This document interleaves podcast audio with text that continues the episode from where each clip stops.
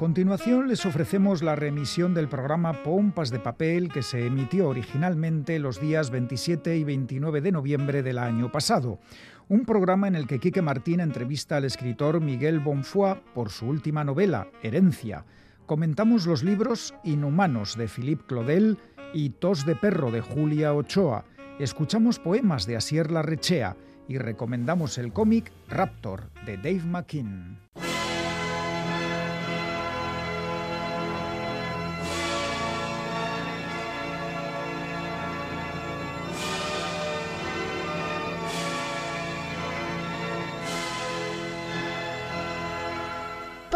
De papel. De pronto el papel en blanco se convirtió en una pesadilla, una constante que se repetía tozudamente cada vez que intentaba escribir. ¿De dónde habían salido todos esos artículos, libros, poemas, ensayos? ¿Se había agotado para siempre su talento?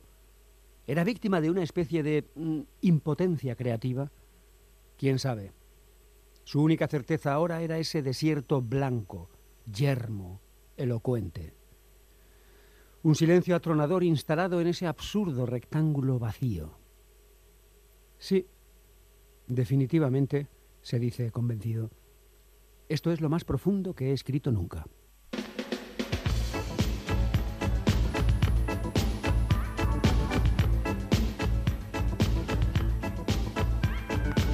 Pompas de papel. Último pompas de papel del mes de noviembre y el previo a la soca de Durango que sigue adelante, aunque bajo la amenaza de la COVID-19. Galder Pérez, Caixo, compañero. Caixo, Caixo, Iñaki, Caixo, qué susto me has dado con lo del último pompas. Digo, ah, bueno, bueno, a ver, a ver si, si la pandemia... El mes, Vale, vale, no, no, claro, luego ya me he dado cuenta, a ver si no nos fastidia más. Bueno, y todo va bien para la feria de Durango, Durango Coazoca, que se va a celebrar la semana que viene desde el 4 hasta el 8 de diciembre. Todo está listo en Durango, eh, con aforos limitados, cita previa, mascarilla, así que adelante con la soca. Y, pero bueno, eso será, eh, vamos a decirlo, dentro de unos días. Lo que sí es seguro es que el próximo fin de semana haremos un pompas de papel especial a soca. Entrevistas, reseñas y comentarios. Todos los contenidos de Pompas estarán relacionados, como no, con las últimas novedades de la literatura vasca. Pero eso será dentro de una semana. Ahora empezamos este último pompas de noviembre pues, eh, pues lamentablemente con dos noticias luctuosas. Y es que el lunes falleció a los 95 años de edad Noah Gordon, el escritor estadounidense autor de novelas tan conocidas como El médico, Chamán o La doctora Cole. Anda que no se han vendido ni leído ejemplares de estas novelas. Y tanto que sí. Bueno, y el martes también nos dejó el editor catalán Miquel Barceló, un gran amante de la ciencia ficción que puso en marcha el famoso sello Nova y que hizo que se publicaran en castellano grandes obras y autores de este género literario. Miquel Barceló hizo sus pinitos como escritor con dos novelas cortas, sin embargo su título más popular es Ciencia Ficción Guía de Lectura, un libro imprescindible para los amantes del género. Ojalá estén en buen sitio Noah Gordon y Miquel Barceló. Buen viaje. Sus libros forman parte del universo literario en el que hunde sus raíces Pompas de Papel. El programa escrito y hablado por Félix Linares, Chani Rodríguez, Anne Zabala, Quique Martín, Iñaki Calvo. Roberto Mosso, Begoña Yebra, Goisal del Andabaso y Galder Pérez, todo el mundo en sus puestos. ¡Empezamos!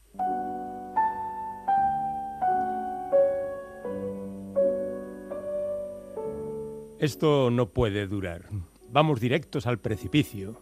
Solo pensamos en nosotros mismos, en nuestros chalés, en nuestras barbacoas del sábado, en nuestras exenciones fiscales, en nuestro sub, en nuestros cuidados faciales. Vivimos en una sociedad cada vez más individualista. Somos islotes colocados uno al lado del otro. Vivimos blindados. No miramos a los demás, no miramos al otro. ¿Puedes apagar? Te estoy hablando de cosas serias. Tengo sueño. Te hablo de nuestro mundo. Es tarde. Te hablo de nosotros. Mi mujer bostezaba ostensiblemente. Es extraño un ser humano que bosteza, incluso cuando se trata de nuestra mujer. Siempre se piensa en un hipopótamo, su enorme boca húmeda, su existencia indolente, su cuerpo caliente y ungido de cieno. A ver, dime, que te diga qué. Querías hablarme del otro.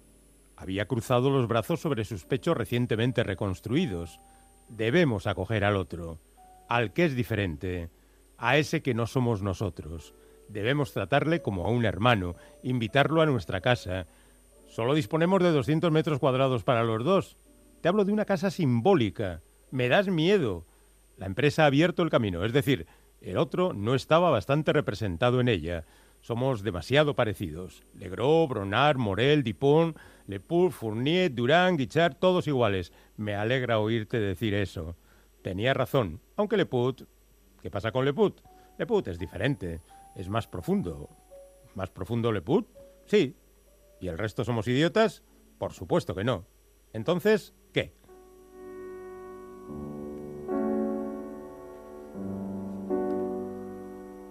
Este es el comienzo del cuento Discriminación Positiva, que aparece dentro del volumen titulado Inhumanos, obra de Philippe Claudel, que ha publicado entre nosotros la editorial Bunker Books.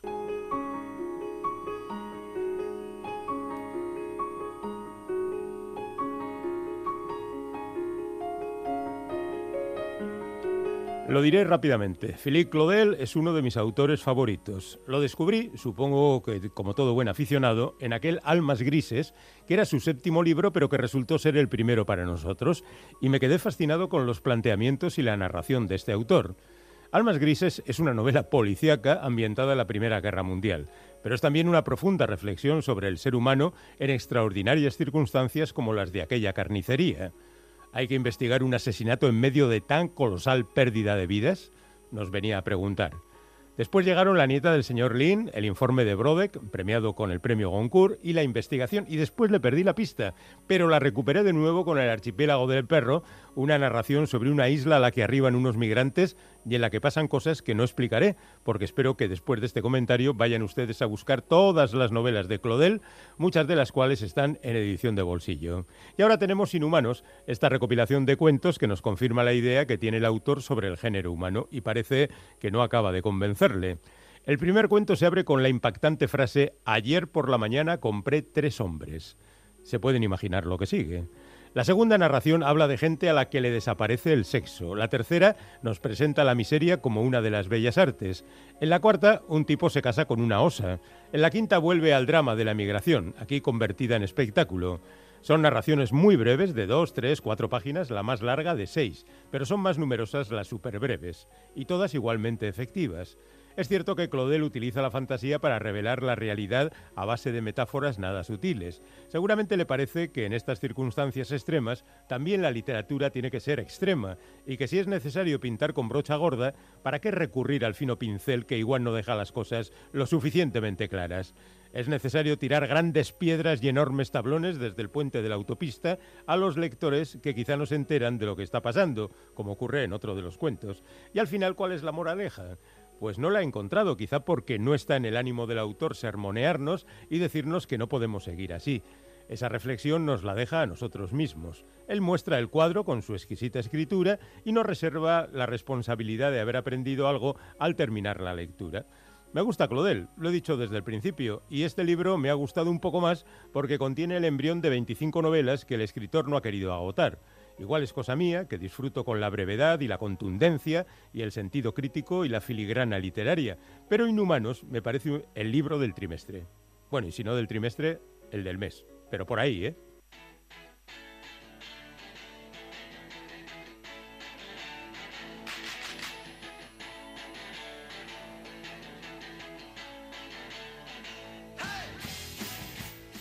Aplausos porque ya llega Chani Rodríguez con los libros. Chani, Caiso. Caiso, pues aquí estoy con los libros, eso es. Y aplausos, ¿eh? Has oído. Cha, cha, cha, cha.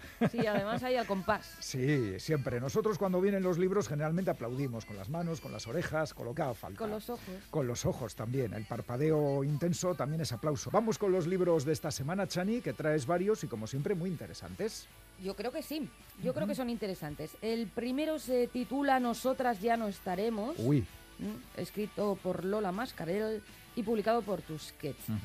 Em, la protagonista de esta historia eh, siente que le arrancan un trozo de su vida cuando descubre que han puesto ahí a la venta la casa donde pasó buena parte de su niñez. ¡Guau! Es una sensación, ¿eh? Mm, este desencadenante lo hemos visto ya, ¿verdad? Por ejemplo, en la casa famosa de Paco Roca, que sí, tú sí. conoces. Un, cómic magnífico. La casa de la infancia en venta. Rápidamente Aparece además un comprador y ella en un intento desesperado por no perderla, decide pedir un préstamo para poder adquirirla. Uf. Pasan los días y también las negativas de los bancos y el inversor se impacienta cuando ella trata de urdir disparatadas formas de paralizar la venta.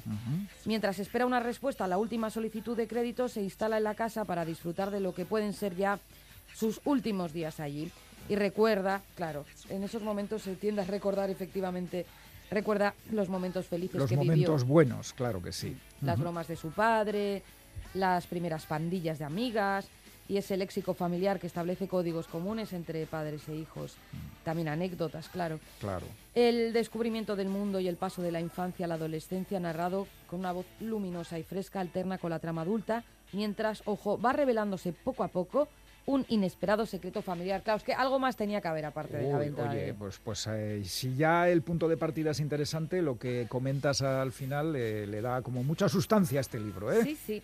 El Bueno, libro bueno. que, como decía, lo ha escrito Lola Mascarell, que nació en Valencia en el año 1979, es periodista, profesora de lengua castellana y literatura y también es poeta. Pues nada, apuntado está. Seguimos con el repaso a los libros de la semana. El siguiente libro, esta es de, este es de una autora muy portentosa, Vivian Gornick, que publica por aquí en Sexto Piso. Este libro nuevo se titula Cuentas eh, pendientes. Cuenta ella, Vivian Gornick, que un día comenzó a leer Howard's End y con gran asombro, esto es curioso, con gran asombro descubrió que su interpretación de la novela, años después de su primera lectura, era eh, radicalmente distinta. Bueno, esto ocurre, ¿eh? Ocurre mucho, sí. Si hace 25 años leíste algo, imagínate que lo lees ahora. Es que los ojos que lo leen, que son los tuyos, y también tu mente, es que son distintos, han cambiado. Cambiamos, Nuestra sí. percepción del mundo, lo que pensamos, lo que opinamos. Mm, Pues este, esa Qué idea es la premisa de, Sí, esto. Entonces, bueno, eh, consciente de que no hay nada como regresar a un lugar que no ha cambiado para descubrir en qué ha cambiado uno mismo, o sea, un lugar que no ha cambiado ese libro, efectivamente, decidió retomar aquellos libros cruciales que la convirtieron en la mujer que es y releerlos con el propósito de redescubrirse a sí misma.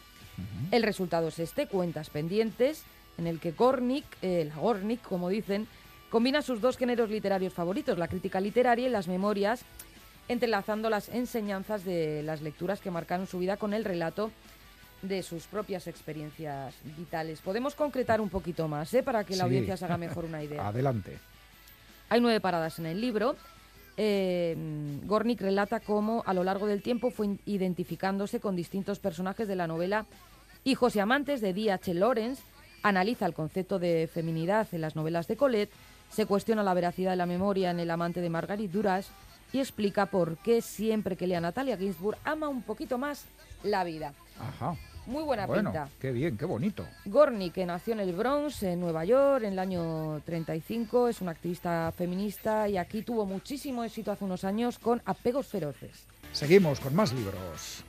Otro peso... Uy, una- un peso pesado, efectivamente. Eso, y como pocos, ¿eh? porque ya el nombre solo, pronunciarlo ya requiere de cierta solemnidad. Adelante. Antonio Antunes. El título de su libro es larguito, ¿eh? Para aquella que está esperándome sentada en la oscuridad. Anda, que si el nombre hay que decirlo con solemnidad, el título del libro, ¿eh? Eh, estos títulos yo creo que se los dejan poner a estos que ya son eh, están mega celebradísimos y muy prestigiados. Y dicen, vamos a titular el libro eh, como yo creo que debe, por encima de lo que me diga el editor. Eso. Entonces, Literatura Random House dice, por supuesto, señor Lobantunes. bueno, ¿qué nos cuenta este, Eso, eso, este libro ver. de largo título? Una vieja actriz de teatro retirada se encuentra convaleciente en la cama de un piso de Lisboa. El Alzheimer avanza implacable y su Uh. cuerpo admite la derrota mientras su mente intenta sobrevivir al ritmo de las últimas sacudidas caóticas de la memoria. Impresionante. Este muy, año, muy en la línea del autor. esto. Este año el EIT de Maratoya va sobre el Alzheimer, además. ¿no? Sí. La- Una enfermedad del corazón la definen. Y es verdad, es que es devastador el Alzheimer. Mm. Devastador. Del corazón propio y del corazón también de los sí, seres los queridos. que ¿verdad? rodean a, los, a las personas enfermas, sí. Mm. Bueno, pues esta mujer tiene recuerdos que resurgen, dispersos, heterogéneos, fragmentos a los que se aferra para tapar su conciencia alterada. Episodios de su infancia en el Algarve, momentos de ternura y felicidad con sus padres, las pequeñas y grandes miserias de sus sucesivos matrimonios, las humillaciones que tuvo que pasar para hacerse un lugar en el mundo del teatro. Después de haber dado voz a tantos personajes sobre el escenario y haber experimentado tanto, solo queda una identidad fragmentaria que por momentos se diluye y se confunde con otras voces del pasado y del presente. Como digo, está muy en la línea de la narrativa de, de Lobo Antunes este libro. Pues yo me voy a leer porque a mí me gusta Lobo Antunes. Con otro, como otros tantos autores eh, imprescindibles, pues muchísima gente espera que Lobo Antunes publique algo y evidentemente pues va por ello. va Hay por también muchos lectores y lectoras que yo creo que se sienten disuadidos por esta idea que siempre se traslada de densidad, mm, de oscuridad, ¿no? De la literatura de Antunes, pero merece mucho la pena. Pues ahí está el mensaje, anotadlo, ánimo, no os dé miedo, Lobo Antunes. Este yo creo que no da mucho miedo. Este es muy querido, muy leído. Jeje. Oye, otro peso pesado, ¿eh? Martin Amies, Ahí es nada. que compa- publica ahora desde dentro. Ahí es nada, sí, este. Hoy estamos muy top, ¿eh? Sí, sí, sí. Está, está la cosa, está la cosa fuerte. Con mucha brillantina hemos venido. Pero bueno, es que claro, saca Martin Amies un Amis, que hay que decir Amis, creo, un libro, Y no vas a dejar de referirte a él. por supuesto, ¿Qué nos van a decir la audiencia? Oye, que no habéis dicho nada del nuevo libro de Martín Amis. que está en todas las librerías ya, ya lo he visto yo por ahí. Oídos atentos. ¿Qué hace aquí en este nuevo libro Amis? Pues explora experiencias vividas, evoca a personas importantes para él y reflexiona sobre la escritura como el arte de contar y dar sentido a las historias. Ole. Desfilan por estas páginas tres figuras fundamentales para el autor como persona y como escritor. El mentor Solvelu, jo, qué grande era este también, en sus últimos años de vida. El amigo y compañero de tantas andanzas Christopher Chickens, enfrentado a su temprana muerte, y el solitario, huraño y genial Philip Larkin. Uf, Wow. cuántos grandes nombres, cuya poesía ha acompañado siempre a Amis. Es un libro de memorias, también es un libro eh, de experiencias, de lecturas, en el que toca muchísimos temas este autor Muy bien. que se recomienda solo, además, creo yo. Pues sí, poco ¿Sabes más hay que que, yo, decir. yo lo, escuché en, en una edición del Ja Bilbao Estuvo, estuvo en una edición, efectivamente. y no dio ni las buenas tardes en castellano? Muy suyo, Martín Amis. ¿eh? ¿Para qué va a hablar en otro idioma que no sea el suyo? Muy inglés. Muy inglés, muy british. Pero en los libros eh, hay más que Martín Amis y además te queda todavía uno. Me queda uno de Virginia Mendoza, Ah. de Tendrán mi río, el libros del caos. Ujú. Eh, la construcción de grandes presas ha desarraigado a millones de personas en el mundo rural. Uh, temazo, ¿eh? Un Uf, temazo. Uf, uf. Mm, Hay películas, cortometrajes documentales. Documentales, sí, sí, muy importantes además. En España no hay datos oficiales, pero se estima que han desaparecido bajo el agua cientos de pueblos y muchas huertas habitadas, bueno, que hoy ya pues están olvidadas Pues sí, territorios donde vivía gente que ya no, no puede, tuvo que marcharse muchas veces de manera forzosa y, y no le queda más que el recuerdo. o cuando es. bajan las aguas, pues tienen tristes restos de allí donde vivieron. Mm, qué imagen tan rara tiene que ser esa, ¿eh? sí, tiene que evocar, eh, tiene que ser doloroso muchas veces ese recuerdo. Mm. En fin, bueno, Pues Detendrá mi río evoca con aire de fábula y rigor de reportaje antropológico el mundo desaparecido de Caubaca, una huerta aragonesa que estuvo llena de vida hasta que la inundó el embalse de Mequinenza. un, ba- un embalse enorme, todo hay que decirlo. Ah, yo no lo conocía. Mm, Es la historia de Mercedes, por concretar, una niña que puede predecir la lluvia con su cinturón de serpiente y que hoy recuerda con nostalgia el escenario de su infancia. Es la memoria de los obreros de las hidroeléctricas que siempre van de paso. Es la odisea de un ingeniero estadounidense que muere en el naufragio del Lusitania y de un niño catalán que de mayor quiere ser como él. En fin, es muchas cosas. Es el escalofrío luminoso de la campesina ciega a la que su marido lleva a conocer el mar y el tono lúgubre del nodo cantado en las inauguraciones de Franco. Buah, imagen, vamos, para la memoria negra de un país. Y tanto. Es un libro sobre el desarraigo, finalmente, ¿no? Ujú. Eh, Virginia Mendoza, perdón, es eh, periodista y escritora de La Mancha. de La Mancha, fíjate. Bueno, pues nada, eh, unos libros muy interesantes los que nos has traído hoy. Vamos a repasar los títulos, los autores y la editorial.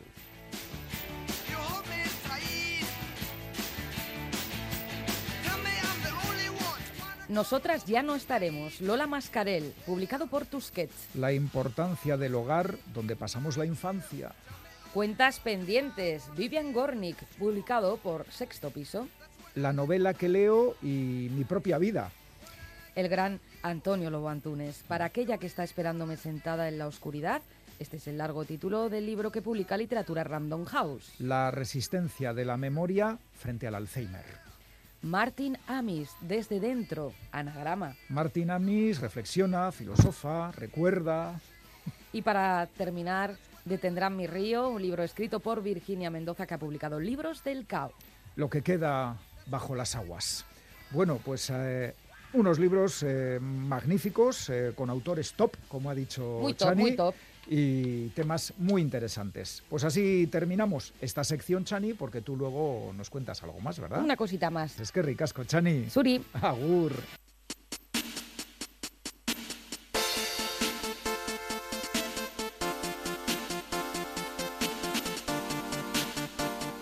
El británico Dave McKean es uno de los ilustradores más cotizados del mundo. Trabaja para las mejores marcas y publicaciones. Es autor de portadas de discos para Michael Nyman, Alice Cooper o los Rolling Stones. Ha expuesto en museos y galerías de arte. Ha hecho incursiones en el mundo de la fotografía, el cine, guías de viaje de ciudades como Bruselas, París o Bilbao. Y, oh caramba, cultiva también con maestría el arte del cómic. Dave McKean, autor que siempre ha jugado con los medios a su alcance, primero la pintura y el collage, ahora las técnicas digitales, siente una especial atracción por la narrativa gráfica. A mediados de los 80 se trasladó a Nueva York y allí probó el sabor del fracaso, pues ningún editor quiso publicar sus obras. Pero el talento es un imán que une a sus poseedores y por eso Dave McKean encontró en la ciudad de los rascacielos a Neil Gaiman, también británico, escritor y guionista con el que en 1987 firmó la novela gráfica Casos Violentos. El éxito fue inmediato y siguió aumentando con los guiones de Gaiman y las portadas de McKean para la mítica serie Sandman. Luego llegó uno de los trabajos más personales del ilustrador británico, el álbum Cage, galardonado con los premios Harvey e Ignatz en Estados Unidos y el Alfart en Angoulême. Y en 1989 se publicó su inolvidable aportación al universo de Batman, Arkham Asylum, con guion de Grant Morrison.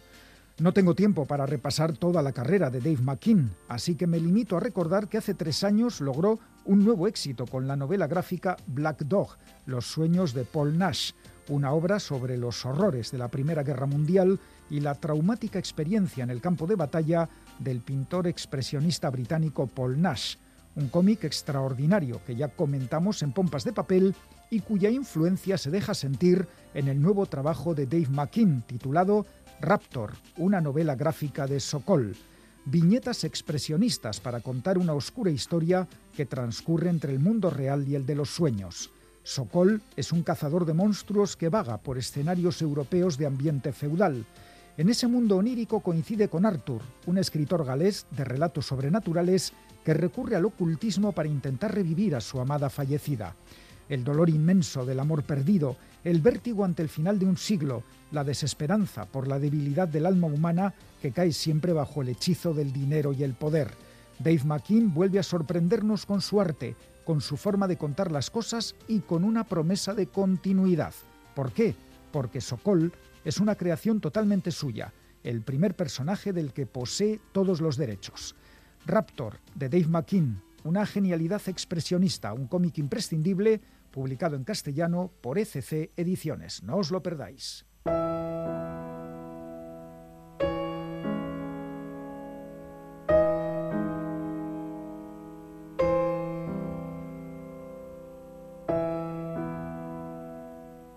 Zeharkatu ezin genituen bideei, oianak irantsitako baserriei, eguzkilorei, legateko mazeleko gurutze bakoitzari galdegin genien. Galdegin, edan genuen ura ura ote zen, ala braust lehertutako odei puska, haren betiko esentzia. Oian arteak iragan genituen. Egoaize ikusezinaren azken hats iraunkorrarekin lurraren zaporearen jakiteun bihurtu. Aize izan ginen. Gure erretinetan lokabetzen zen ibarrari galde egiten jarraitzen genion, zergatik talde hertsiak, zergatik goitizenak, zergatik esamesen bizitza errituala, zergatik oinkadak, zergatik aireztatu gabeko gelak, zergatik beldurraren bokazioa, zergatik jatorrira itzultzerik ez duten pausuen larritasuna. Gu ote ginen ikusmenik gabeko ahotsak, ala ahotsik gabeko iraganeko goldeka mustuak. Asier larretxea, ies baten lausoa poema liburua, balea zuria argitaletxeak kaleratua.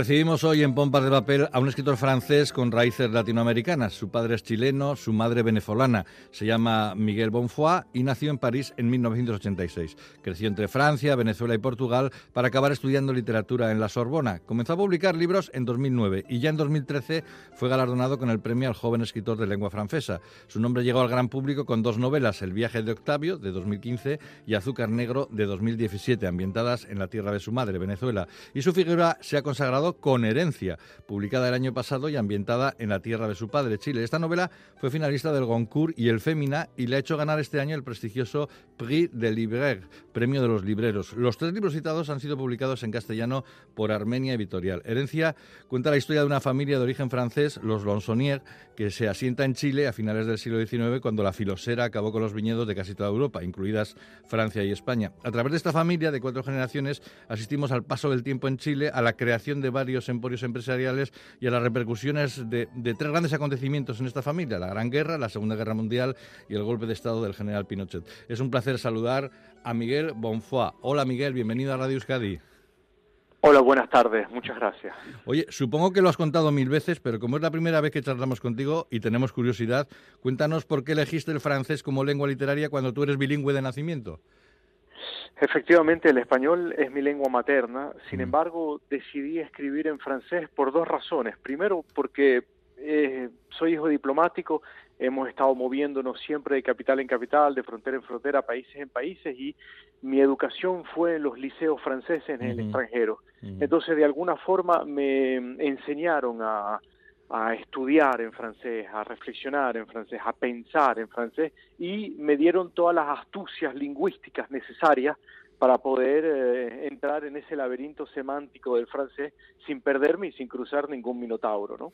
Y por el otro lado, este, también quizás por, eh, entre comillas, razones políticas, es decir, el hecho de escribir en francés, publicar en París, con esa maquinaria inmensa editorial que tiene Francia, me permitía quizás mejor hablar de mi país, de mis tradiciones, de Venezuela, del Caribe, desde afuera, más bien que por dentro. Si hubiese quizás publicado una pequeña editorial venezolana, no tendría el impacto Claro. mediático que tuvo, eh, eh, que lo tuvo en francés. Entonces, po- por ahí también pensé que el francés podía ser una especie de caballo de Troya para poder entrar en este mundo editorial, tener una luz y poder decir lo que decía y darle voz un poco al, al silencio de- del otro lado del océano. Mm, Pero es curioso, como tú dices, eh, que las novelas, y como he comentado yo antes, tienen que ver mucho con el mundo latinoamericano, con Venezuela y Chile, y parece que pidieran estar escritas en castellano. No sé si eso te ha, te ha- te ha creado algún problema a ti. No, eso es interesante eh, porque justamente trato de conseguir una porosidad, trato de conseguir un puente entre el francés y el castellano. Obviamente que las novelas están escritas en francés pero pensadas en castellano y de alguna forma ese juego de, de estar imaginando un imaginario colectivo, una idiosincrasia caribeña, latinoamericana, pero estar como escribiéndolo en francés, la hace pasar por un filtro que, que, que me obliga a um, hundir las manos en la masa del francés de manera distinta que un francés. Es decir, si por ejemplo me Mm. pongo a escribir sobre la guacamaya, si me pongo a escribir sobre el morichal, Mm. si me pongo a escribir sobre la selva tropical, etcétera, en un idioma que no le pertenece a ese territorio, el Mm. francés, entonces me obliga a entrar al francés por una puerta trasera, digamos, de torcer la lengua francesa en una especie de tropicalización del francés y eso le da quizás al francés un, un- un toque. Hay alguien que me dijo hace poco, usted no solamente habla, sino que también escribe el francés con acento. Ah, qué y me bonito. pareció bastante bonito, ¿no? Sí, este, como sí. si en verdad en la escritura del francés también hubiese una especie de acento. Pero pienso que si escribiese en español directamente, probablemente tú me dirías, escribes el castellano también con un leve acento francés. Sí. Y, y por eso entonces qui- quiero, quiero creer de que hago parte de ese mestizaje y de ese cruce y que no hay fragmentaciones entre mis dos culturas. Sí, eh, eh, esto de que estamos hablando de la utilización del francés y, y- y del castellano tiene también otra lectura. Supongo que algunos compatriotas, supongo, no lo sé, eh, franceses puedan pensar que eres un escritor de la francofonía por los temas latinoamericanos que no te hacen del todo francés. No sé si me explico bien. Totalmente, y tienes toda la razón, es algo que me, que me pudo herir, sobre todo al principio, de que me consideren un escritor francófono y, Mm. y no francés. Y lo he estado hablando con Alain Maboncou, por ejemplo, que, que también escribe directamente el francés y que viene del Congo. Eh, Mm. Lo he estado hablando con eh, escritores de Haití o escritores del Senegal, así. eh, eh, por ejemplo, lo hablaba con mi amigo Mohamed Bougarsar, que tuvo el concours eh, hace poco y que lo conozco desde hace tantos años. Y nos dimos cuenta efectivamente que a veces nos decían que nosotros éramos francófonos, pero los escritores franceses, ellos sí son franceses. Y sin embargo, nosotros nos peleamos con las mismas 26 Mm. letras, nosotros nos peleamos con los mismos personajes, nos peleamos con las mismas estructuras narrativas, nos estamos peleando también con toda la complejidad de, del, del francés, que es un idioma que está lleno de, de, polvo, de recovecos, eh, de, pequeños, eh, de, pequeños eh, este, complicaciones y maderas así difíciles. Y, pero nosotros somos francófonos y, y ellos no. Sin Mm. embargo, cuando uno lee un Welbeck o cuando uno lee, no sé, una Amélie Nothomb, o cuando uno lee o cuando escuchas a Jacques Brel, ellos sí son franceses, ¿no? Pero nosotros somos francófonos. Eh, es Entonces, como por si- ahí ha- había una diferencia. Es como si dijeran, Miguel, que Leclesio no es francés, sino francófono, porque escribe Exacto. cosas que, que- que acontecen en África, por ejemplo, ¿no? A- absolutamente, y él también tuvo una vida muy desordenada, moviéndose de país en país, sin embargo siempre consideraron de que lo creyó es totalmente francés, y cuando tuvo el premio Nobel, los franceses, con mucho orgullo, se lo trajeron a su país. Claro, claro. Sin embargo, uno, entonces, claro, termina siendo el, el de afuera, ¿no? El, el- el latinoamericano, el latino que escribe en francés. O cuando estoy, eh, allá el, el- francés eh, que, que viene de, de- de Latinoamérica, pero nunca hay una identidad propia. Esto, esto de la identidad es muy, muy propio de herencia, ¿no? Aquí, aquí se habla mucho esos franceses, ese francés que tuvo que marcharse a Chile y que estando en Chile, los, sus descendientes se consideran chilenos y se consideran franceses. Esto de la identidad es un poco complicado, ¿no, Miguel? Totalmente, es uno de los capítulos de la historia más interesantes que me ha parecido de la historia de los franceses, de la historia de la migración y del exilio francés a finales del siglo XIX. No solamente los franceses, pero también los italianos que llegaron a Argentina o los alemanes que, que se fueron a, a Brasil eh, o a Venezuela también, sin hablar de los judíos que estaban huyendo de los pogrom en Ucrania o en Polonia y que agarraban barcos en Odessa para terminar en Ellis Island y, y poblar Estados Unidos. Hubo todo en el siglo XIX una inmensa migración europea hacia el Nuevo Mundo y me interesó la historia de estos franceses huyendo la plaga del filoxera, Mm. huyendo también eh, la guerra franco-prusia, huyendo, no sé, la Commune, huyendo quizás también la eh, revolución industrial eh, que estaba cortando todos los árboles de Francia y entonces las, las, las lluvias iban inundando las culturas y ya no quedaba comida.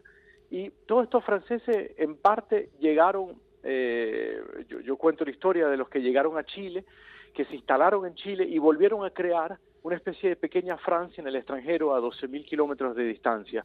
Hicieron escuelas francesas, eh, tenían eh, todas las tradiciones francesas, comían francés solamente, se casaban entre franceses, hablaban entre franceses. Era tanto estos franceses que terminaron siendo más franceses que los franceses ellos Ajá. mismos. Hasta el punto de que la cuando cual- estallan las dos guerras mundiales, Exacto. muchos eh, chilenos de origen francés van a combatir por Francia, ¿no?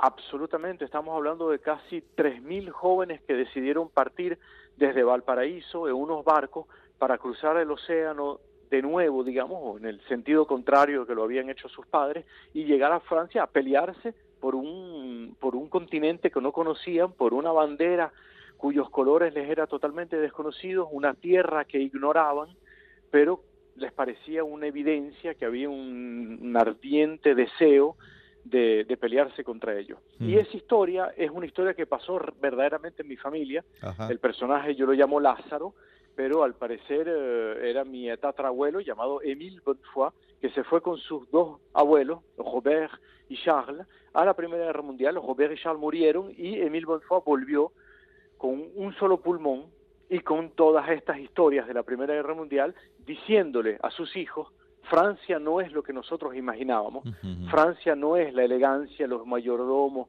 la gente que habla en alejandrinos eh, y eh, que es distinguida y refinada, no, no, Francia es guerra, es, es- es barro, es horror son ratas, es dolor. Entonces fue interesante darse cuenta cómo uno idealiza algo para finalmente conseguirse frente a frente con la realidad. Hay, hay que, hay que reconocer que, que la realidad tiene mucha importancia en la novela, pero que, que- lo mágico, lo extraordinario, la fábula también. Y aparte del ambiente francés en Chile, hay, tú le das mucha importancia, y a mí esto me parece, me ha gustado mucho, a, a dos asuntos importantes en el libro, los pájaros y los aviones. ¿Por qué? Bueno, fíjate, esa parte sí es totalmente ficticia. Mm. Eh, ahí eh, me, me permití eh, una coquetería de, de- de poner eh, al personaje de Masgu, que Mm. es la aviadora franco-chilena que Sí, decide sí. ir a combatir durante la Segunda Guerra Mundial en la Royal Air Force Mm. contra los nazis y después volver ¿no? y tener un, un hijo que será Hilario Da y que es el joven revolucionario. Eh, en, en lo que concierne a este personaje ah, es simplemente una historia de es una anécdota es una coincidencia. Como lo habrás entendido eh, o como lo habrán entendido los que nos escuchan son cuatro generaciones la primera del este primer migrante que llega la segunda de este señor que decide irse a la, a la Primera Guerra Mundial y la última era naturalmente la de el revolucionario que fue torturado en el golpe de Estado y que después llega a Francia. Pero me faltaba una generación en el medio, que es la de la Segunda Guerra Mundial.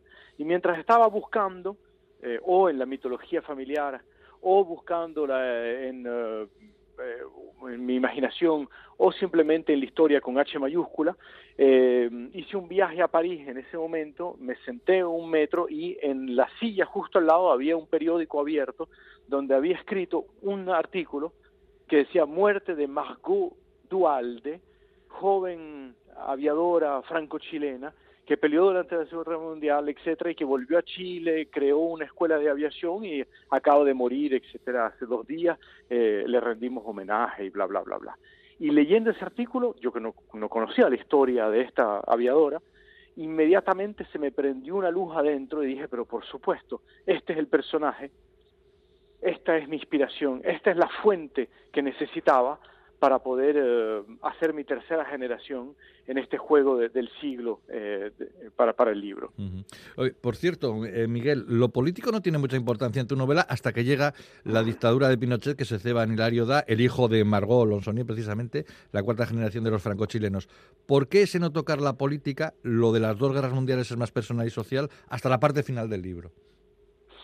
Quizás porque había tanto que decir que no quise perderme y sobre todo no quise lanzarme un libro panfletario en cada generación tratando de poner exactamente el campo léxico del mundo de la del- de, los discursos políticos de aquella época, los buenos, los malos, los problemas que había en la geopolítica, el contexto histórico. O sea, era tan grande lanzarse un siglo que tenía dos opciones, o hago un libro de 1700 páginas aburridísimo en la que uno se, se lanza así un- una cosa como, como, un, como un laberinto de arena, o al contrario, decidía hacer elipsis, hacer eh, cortes, tratar de saltar de vez en cuando algunos puentes para poder acelerar el relato, darle una, darle una rapidez y eh, no quedarme mm, parado en algunos detalles eh, cíclicos y clásicos de la historia.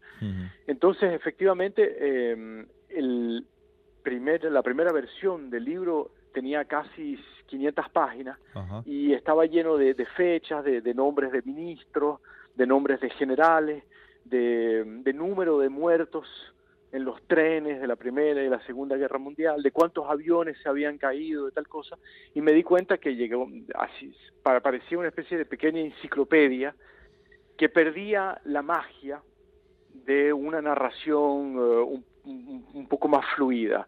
Entonces le fui como quitando, quitando, quitando elementos y quizás solamente guardé el elemento principal que era el, el- el personaje final, puesto que está totalmente y estrechamente inspirado en mi padre, que él había escrito un libro se llama Relato en el Frente Chileno a los 17 años y que es un relato testimonio de todo lo que le pasó a él durante la tortura.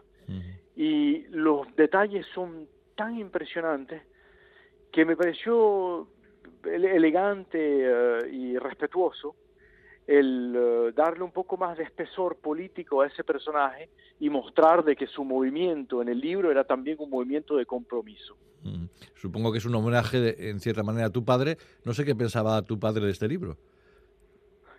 Una buena pregunta. Este, para ser totalmente honesto, la, la- primera vez que lo leyó me dijo, estás escribiendo sobre cosas que no sabes.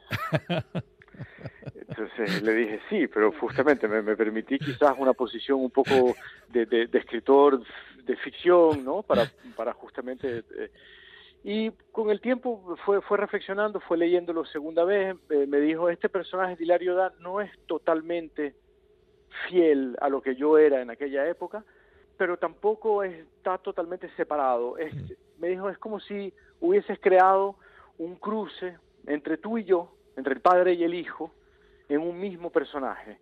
Y me pareció lindo porque de alguna forma, escribiendo el personaje de Hilario Da, yo quise quizás ponerme un poco adentro, en la piel de ese personaje también, por la admiración que le tengo a mi padre y en ese momento preciso también de su vida. Mm. Eh, y fíjate eh, que él acaba de publicar un libro sobre su madre. Y entonces lo que es lindo es darse cuenta de que los dos llegamos más o menos a la misma conclusión, que era el momento de escribir un libro sobre nuestros antepasados. Yo lo hice sobre el siglo de los franceses que se fueron y él lo hizo sobre su propia madre. Ajá. Y en el momento en que yo estaba escribiendo Herencia, él estaba escribiendo su libro Esther, una mujer chilena, y lo publicamos, lo publicamos más o menos en el mismo momento. Qué curiosa, qué curiosa es la vida, ¿eh, Miguel? Sí, ¿no? Extraordinario. La, la- la- la realidad puede permitirse el lujo de ser inverosímil. Hay algo así paradójicamente fantástico, cuando en verdad la ficción no se puede dar esas libertades. Efectivamente. Oye, tengo una curiosidad. Eh, ¿Has trabajado mucho con la traductora Amalia Hernández Muño o le has dado mucha libertad? ¿Cómo ha sido vuestra relación?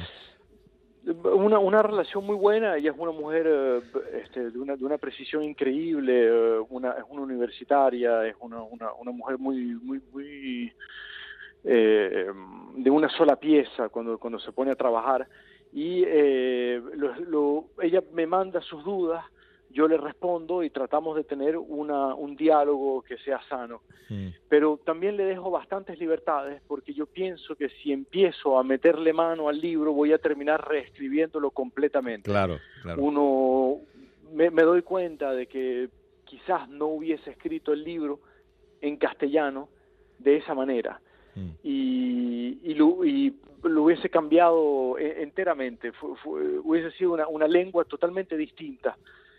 Así que mm, es mucho mejor que, ella se haya, se haya tomado la, fuerza de, agarrar el texto, de, de moldearlo a su manera, de, de malabarear con las palabras a su manera, y que yo de vez en cuando aparezca como para dar unas pinceladas, pero, pero no para trabajar el texto como si fuese yo el traductor.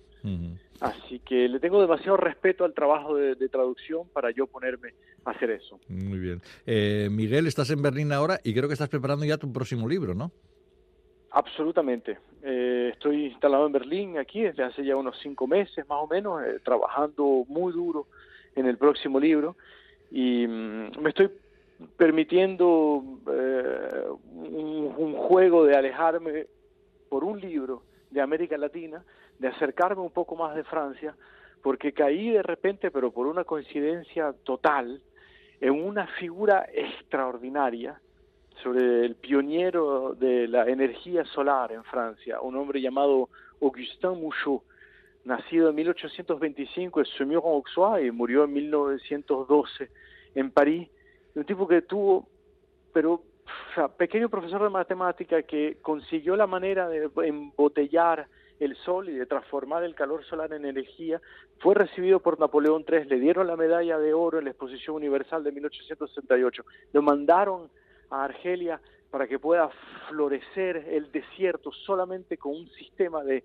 de heliopump y finalmente cuando está allá en Algeria queda ciego de tanto mirar el sol, se quema las pupilas de tanto mirar el sol y termina volviendo a Francia y muere en un pequeño apartamento totalmente solo, pobre y miserable. Qué historia Y más fascinante. una figura de, una- la historia es fascinante y pensé que sería lindo de tomarse un año en Berlín para poder escribir la historia de este hombre.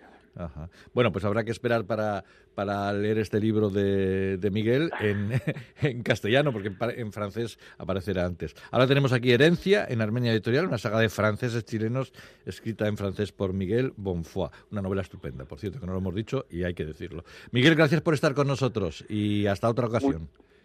Como no, muchísimas gracias. Gracias a ustedes por la inteligencia de sus preguntas.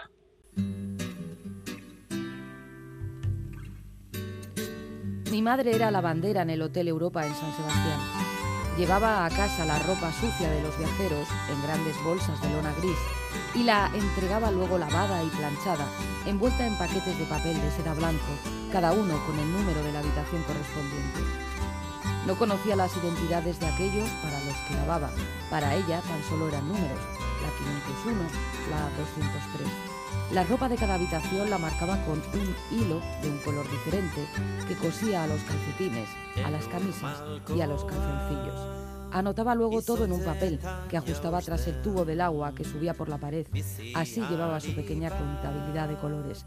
La 301 hilo azul, la 205 hilo rojo. Así comienza Tos de Perro, un libro escrito por Julia Ochoa y publicado por Eolas Ediciones.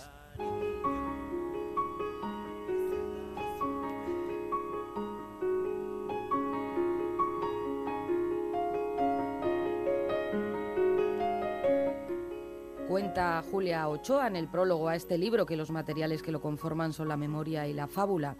Tira de la memoria, en efecto, para recrear momentos de su infancia en Donostia, la ciudad en la que nació en 1953, y otros momentos en Eulate, el pueblo navarro del que procede su familia materna.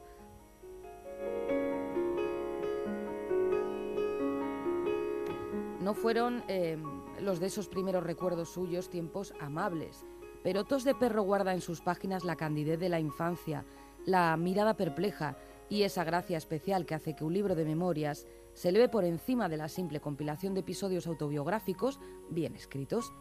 En Tos de Perro sabemos de la frágil salud de la niña narradora, de su falta de hierro, de su delgadez, de su insomnio, también que sufrió tifus. Sabemos de los modos del campo, por otro lado, en aquella época, de un niño mielero, de la trilla, de arraigados eh, rituales. Y en el capítulo Recuerdos en torno a una sima, Ochoa utiliza la misma fórmula, recuerdo, la de recuerdo que empleará el escritor estadounidense Joe Brainar en los diarios que publicó en 1970. Una fórmula, por cierto, ampliamente reproducida o imitada. Ese capítulo es muy duro porque recuerda la exhumación del cuerpo de su abuelo Balbino, asesinado eh, años atrás, muchos años atrás, eh, la guerra en la Sierra de Urbasa, por ser republicano y sindicalista. Leemos. Recuerdo que el primer beso que di a mi abuelo Balbino, a quien no conocí, fue sobre su calavera horadada por las balas en el Instituto Forense de Aranzadi, en San Sebastián. En otro capítulo recuerda también que a su abuela le quisieron requisar los pocos bienes que tenía. Y en otro más, cómo aquel dolor pasó de alguna manera eh, a la siguiente generación. Dice, dentro de mí, la tía que cuidaba el fuego también tenía otro nombre, la tía de las lágrimas. El asesinato del abuelo había sido un hachazo en la adolescente que fue. Puro llanto en la sombra y aunque a veces su risa estallaba poderosa de alegría, siempre la sentí persona desubicada, como si solo pareciera viva a nuestros ojos, pero realmente estuviera muerta junto al abuelo, más allá de todo. Junto a esa amargura de la guerra, los bombardeos, la posguerra, se describen otros episodios más luminosos, como los baños furtivos junto a sus hermanas en el Hotel Europa, donde su padre trabajaba como conserje y su madre como planchadora. Aquellas bañeras de las habitaciones sustituían al barreño de zinc en la que su madre las aseó mientras fueron pequeñas. Dice, y aunque a menudo cuando mi madre nos despertaba para bañarnos en el hotel estaba todavía adormilada, sin acabar de despertar del todo, vivía aquellos momentos con una pasión inaudita, sabiendo a ciencia cierta que ninguna otra niña de mi colegio corría tales riesgos. Y como además era un secreto que no podíamos descubrir a nadie, sentía todo aquello como algo mágico que me producía una sensación de diferencia en nuestra pobreza.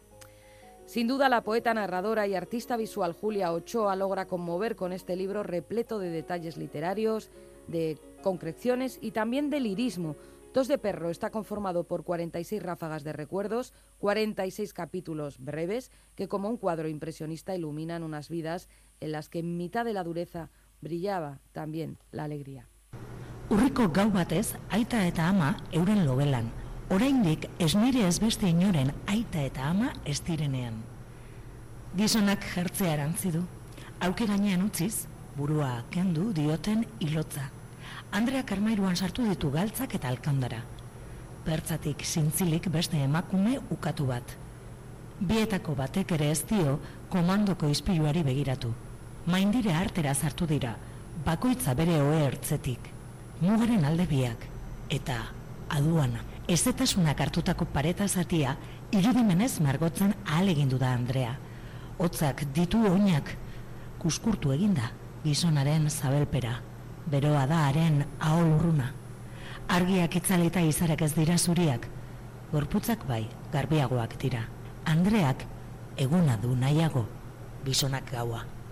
Urriko gau hartan, aita eta ama, oraindik ez nire ez beste inoren aita eta ama ez direnean, desiratzea behartuta, eskonoean, norbere basterrean, loak hartzeko zain. Mila bederatzireun da irurogeta mazazpeko urriko gau bat. Leire Bilbao, eskaner.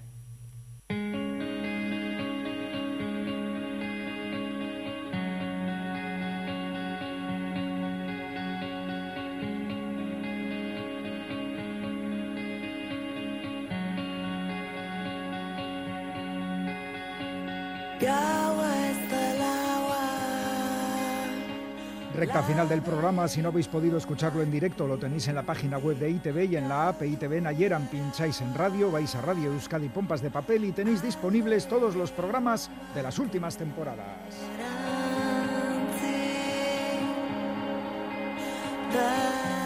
Con la música y la voz de Olach Salvador nos marchamos cuenta atrás para la Soca de Durango. La cita anual de Durango, imprescindible para nuestra cultura, no será como nos gustaría que fuera, pero de una manera u otra se va a celebrar, que es fundamental. Por eso estamos preparando con tanto cariño el Pompas de Papel especial Durango Coa Soca. Todo el equipo de Pompas formado por Quique Martín, Félix Linares, Ane Zabala, Chani Rodríguez, Iñaki Calvo. Goizal del Andabaso, Roberto Mosso, Begoña Yebra y Galder Pérez. Y por supuesto, todas y todos los que estáis ahí escuchando Esquerri Casco de Noí. ¡Agur! Que, que es un poco lo del extintor, pero también suena a freno, ¿no? Como acabamos. Agur. Agur.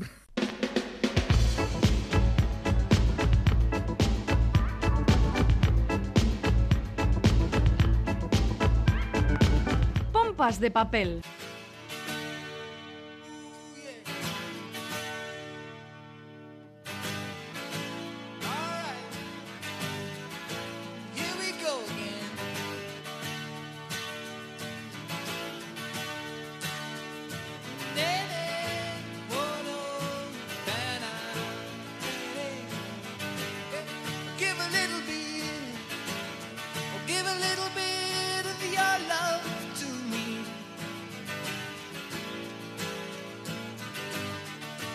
Little bit, I'll give a little bit of my love to you.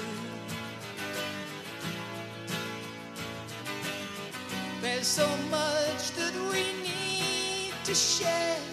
So